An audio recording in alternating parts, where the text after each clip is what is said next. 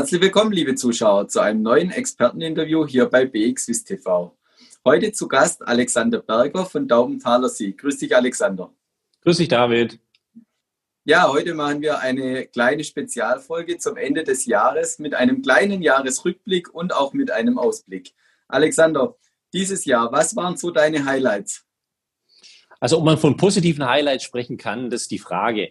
Alle hängen natürlich mit Corona zusammen. Für mich war ein Highlight natürlich, dass auf einmal die Schuldenquoten weltweit so explodieren, ähm, wo es zuvor hieß, äh, man kann, sage ich mal, für die nächste Generation keine neueren neuen Schulden mehr machen. Das war für mich ein Highlight. Das zweite Highlight war auch die Ablenkung durch Trump, die so auf der Welt passiert ist. Ähm, uns ist so ein bisschen entgangen, was in China passiert ist. Ja, mal kurz die größte Handel, Freihandelszone der Welt entstanden mit 15 asiatischen Staaten. Also China ist in voller Kraft zurückgekommen. Und natürlich ist auch ähm, das Thema ökologisches Gewissen, das einfach so verschwunden ist, so ein bisschen aus meinem Gefühl, äh, wo zuvor ganz viele Schüler auch auf die Straße gegangen sind, ähm, ist das Thema eigentlich nicht mehr so im Fokus. Wir haben noch nie so viel Müll fabriziert wie in diesem Jahr. Das darf man nicht vergessen. Es hat seine Gründe, wie wir alle wissen. Aber das war für mich so die drei negativen Highlights. Und wenn man jetzt einen kleinen Ausblick ins neue Jahr wagen wollen, Glaubst du, deine, deine Highlights sind auch nächstes Jahr noch aktuell oder siehst du neue Highlights auf uns zukommen? Also ein paar aus diesen Highlights äh, negativen werden sicher auch positive entstehen. Ich denke, das Thema ähm, Ökologie, Recycling, Müllvermeidung ähm, wird voll wieder zurückkommen auch. Das müssen wir auch, weil natürlich diese Themen natürlich auch langfristig wichtig sind. Das Thema Schuldenquote, klar, das wird uns die nächsten zehn Jahre begleiten. Ähm, aber auch hier ist die neue die neue Normalität, kann man eigentlich sagen. Ähm, wenn wir uns mal anschauen, Frankreich war in den 90er Jahren bei 35 Prozent Verschuldungsquote, ist jetzt kratzt an den 100. Und ich glaube, wir werden in den nächsten Jahren eine gewisse Normalität sehen Richtung Japan, dass wir auf 150 bis 200 Prozent gehen, ohne dass jetzt die Wirtschaft zusammenklappt. Da müssen wir uns dran gewöhnen, aus meiner Sicht. Ich glaube aber jetzt um den, den ersten Ausblick fürs erste Halbjahr, ich glaube, es wird immer noch sehr holprig werden im Sinne der Wirtschaft. Ich glaube, die Börse die hat viele schon vorweggenommen, ist natürlich auch euphorischer jetzt auch zum Thema, dass es einen Impfstoff gibt oder es wird ganz viele auch noch nachfolgen, weil jeder will ja an diesem Milliardenmarkt auch teilnehmen. Das heißt, viele Pharmakonzerne haben sehr, sehr viel Geld investiert, möchten auch hier kommen. Aber ich glaube, wir werden noch viele Insolvenzen erst sehen im ersten und zweiten äh, Quartal und das belastet sicher ähm, auch in Teilen die Börsen dann auch wiederum. Aber ich glaube auch, dass die Arbeitslosigkeit 2021 erstmal nochmal kräftig nach oben geht. Und noch ein anderes politisches Thema, das uns dieses Jahr und auch die letzten Jahre, äh, muss man schon sagen, beschäftigt hat, das Thema Brexit. Auch im neuen Jahr wird es so weitergehen. Glaubst du, das wird uns auch das nächste Jahr noch beschäftigen? Ja, also Großbritannien ist ja ein wichtiger Partner, ähm, egal in welcher Form, jetzt mit einem Deal oder ohne Deal.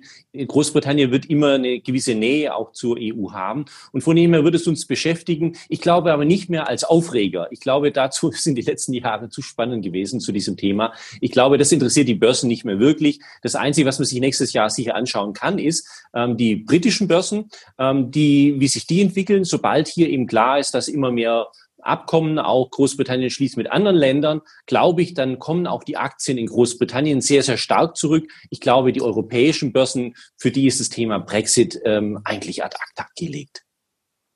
Und außer dem Thema siehst du auch weitere wirtschaftliche und vielleicht auch politische Schwerpunkte auf uns zukommen im neuen Jahr?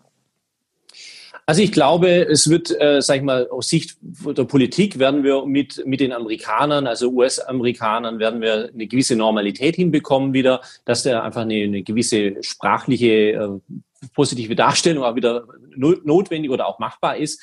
Ich glaube aber nicht, dass sich hier die Politik zu groß ändert. Also ich glaube, dass wir den Fokus auch von Europa wieder, wie gesagt, Richtung China auch legen müssen, Richtung Asien.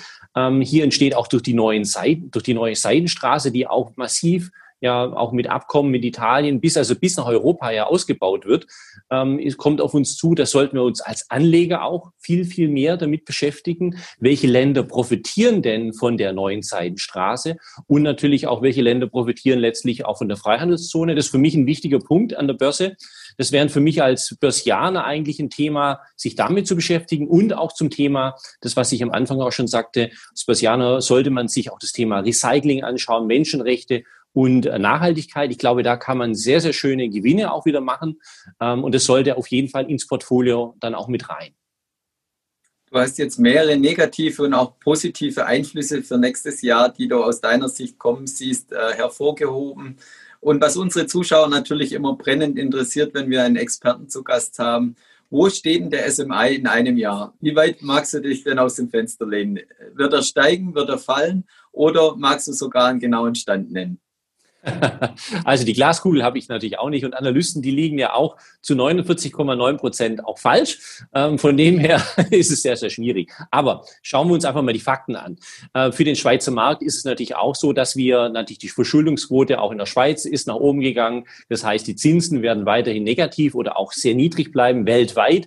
Ähm, das heißt jetzt auf Sicht äh, der Schweiz ist es für die Aktien grundsätzlich positiv, weil es keine Alternativen gibt, auch wenn wir diese negativen Einflüsse haben. Ich glaube, die Schweiz steht wirtschaftlich gesehen auch noch sehr, sehr gut da im Vergleich auch zu anderen Ländern. Äh, ich glaube auch, dass im Sommer die Konsumlaune auch in der Schweiz wieder sehr, sehr stark zurückkommt. Das heißt, das ist auch unterstützend für die Wirtschaft, dementsprechend auch für die Aktienmärkte. Und ich kann dir sagen, auf zehn Jahre würde ich mich fast aus dem Fenster raus, rauslehnen, dass ich sage, der, der Schweizer Index ist dann doppelt so hoch wie heute. Das wäre für mich logisch. Wie er zum Jahresende ist, da bin ich noch vorsichtig. Das ist aber auch schon äh, eine Aussage. Ähm, müssen wir das Video spätestens in zehn Jahren mal wieder vorholen. Herzlichen Dank, Alexander Berger von Daubenthaler Sie, für deine Einschätzung und für den Jahresausblick für das nächste Jahr. Und liebe Zuschauer, schauen Sie wieder bei uns vorbei, wenn es heißt Experteninterview bei BXWIS TV. Herzlichen Dank.